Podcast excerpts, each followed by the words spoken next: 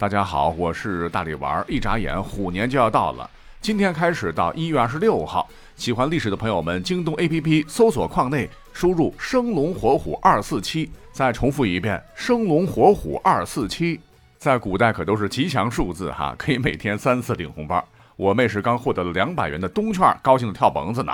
也祝愿大家年货节都能薅得一把羊毛。好，开始正题。那本期会很有趣哈。谁都晓得，如今称呼父亲叫爸爸比较多，叫爹的很少了。谁也都知道哈，爹和爸没有区别，都一个意思。而父亲呢，是多用于书面。但其实从历史上看哈，从他们的演化以及这个字体的书写上是有区别的。我看到如今有很多人说这个“爸爸”这个词儿啊，出现的很晚，是民国时流行白话文之后从国外移植过来的，云云，完全是胡扯淡啊！据考证，“爸”这个称呼在南北朝，甚至更早的三国之前就已经存在了。它跟父亲的“父”关系非常的密切。父亲的“父”始建于商朝晚期的甲骨文。这个形象呢，啊，就像是右手持棒或者是斧头的男子，前者可以解释为手里举着棍棒教子女守规矩的家长。东汉时的词典《说文解字》就说：“父具也，规矩的矩哈，家长率教者从右举杖，所谓棍棒之下出孝子，八成就是从这儿来的。”而认为手拿着斧子的形象，就是认为在父系社会，持斧表示此类劳作的家庭主要劳动力，那肯定是作为一家之主的男人嘛。且父亲的父和斧头的斧应该是同源。哎，但无论怎么说吧，父本意是父亲，古今是一致的。甚至呢，有人还说，哎，爸爸这个词儿，搞不好就是用斧头砍木头时发出爸爸的声音，历史上演化而来的。呃，实际上并非如此，跟现代人发的这个音不一样哈。父亲的这个“父”在上古汉语的读音，据考证就是拟音“八”或者是方言音“啪”，跟“爸”的音非常像。后来呢，韵母和声母先后发生变化，最终才读为了“父”。而“爸”这个字儿啊，正是由最早发“不啊巴”这个音的“父”字口头上流传下来的。古人觉得，哎，干脆呢，给这个音呢也造个字得了，就在先秦时单门造了个“爸”字。你看，爸爸这个“爸”字，哈，上面呢是个“父”字，下面呢就是象形字“八”，而古字这个“八”呢，看起来就像一条蛇，蛇紧贴地面蜿蜒前行，有接近、靠近的意思。所以呢，后人猜测“爸”应该有这样一幅画面，就是一个拿着斧头的男人在劳动，而有个孩子紧紧地跟着他。哎，这可能就是“爸”的原始含义。简言之，就是文字上的“爸”和“父”本是同源。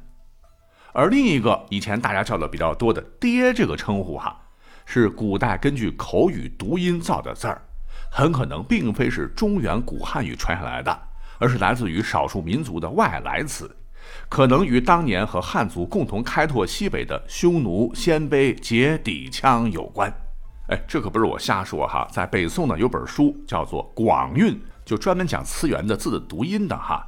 说爹当时有两种读音，一种读作大，北方人呼父与南史不合，至今西北部那一片很多地方，尤其是农村地区，还管父亲叫做大，老大的大。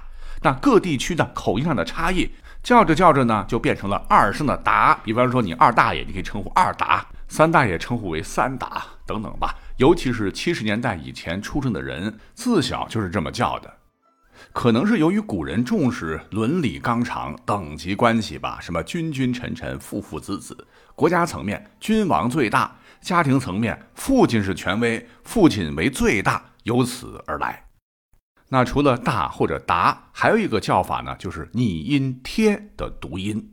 就跟后来的这个“爹”非常非常相似啊，应该说“爹”这个音就是从这儿来的。书中还专门注解为“贴羌人呼父也”，可见普通话的“爹”不是来源于古汉语，而是北方游牧民族的羌语。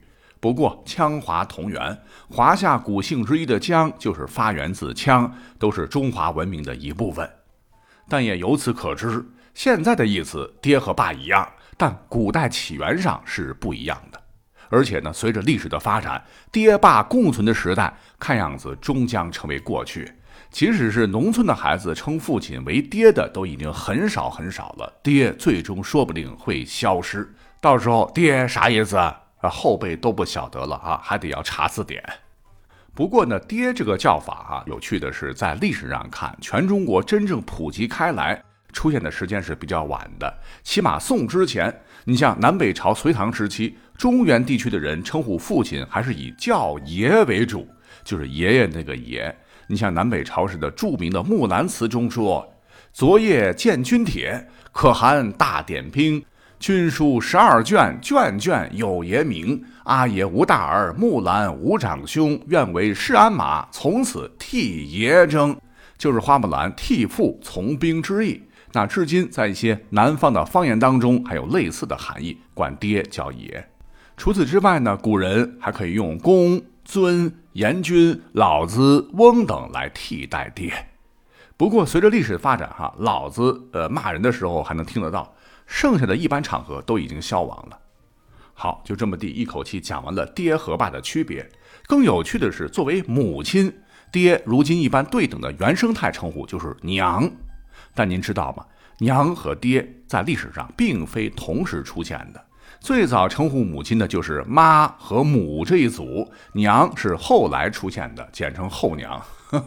可以肯定的是，妈这个字哈，历史相当古老，可以追溯到距今二点三万年到一点二万年前的母系社会的蛙黄时代。这个蛙不是青蛙的蛙，而是女娲的娲。娲这个字儿呢，你看。左边从女，右边从库，就是上头一个口，下面一个内，合起来哈。右边这个库的偏旁呢，它就是代指小孩刚出世时咕咕的那种哭声。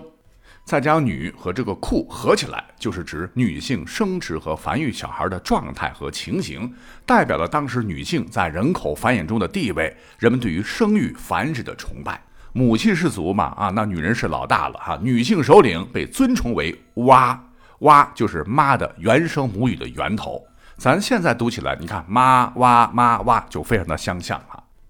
随着历史的发展，到了两汉时，大家管母亲可不怎么喊妈了，可能觉得太严肃了哈。口语当中称母亲叫姐，对，您没听错，就是姐姐的那个姐啊。可能觉得往年轻里叫，也是祝愿母亲容颜不老，老母亲会高兴吧。在秦汉时，除了可以叫母亲为姐，记住千万别叫小姐哈。那古人还觉得母亲十分伟大，又叫母亲为江山社稷的社。如《淮南子·说山篇》中有一段：“东家母死，其子哭之不哀；西家子见之，归谓其母曰：‘社何哀？速死，吾必悲哭社。’”意思就是说，东家的母亲去世了，他的儿子哀伤的哭泣不止。西家的孩子见了，就回去对自己母亲说：“老母亲呐，你还有啥留恋的？你去死吧！我也和东家的儿子一样哀伤的痛哭。”可见“社”指的就是妈字儿。但这并不是一成不变的哈。到了南北朝时期，北方的少数民族大融合，中原人又融入了他们的语言，称母亲为家或者阿家，将母亲看作是一家的中心。而我们现在哈仍在称呼的叫娘。其实啊，在西汉时，你这么叫你妈会抽死你哈。当时啊，只有年轻的寡妇才称为娘。那到了隋唐时，才把母亲叫做娘娘或者叫阿娘，后来简称为娘。娘在古代呢，也可以代指年轻的女子，像什么美娇娘、杜十娘、孙二娘等等。那深受汉唐文化熏陶的日语里边，娘还被称作女儿。可见古人对于娘的用法是不严肃的。最后。虽然人一出生哈，天性就会发妈这个音节，但是到了宋元时，妈才普遍成为了人们对母亲的口语化的称呼。也就是说，妈字历史上出现并表示母亲，其实是非常晚的，而双音节的妈妈出现的可就更迟了。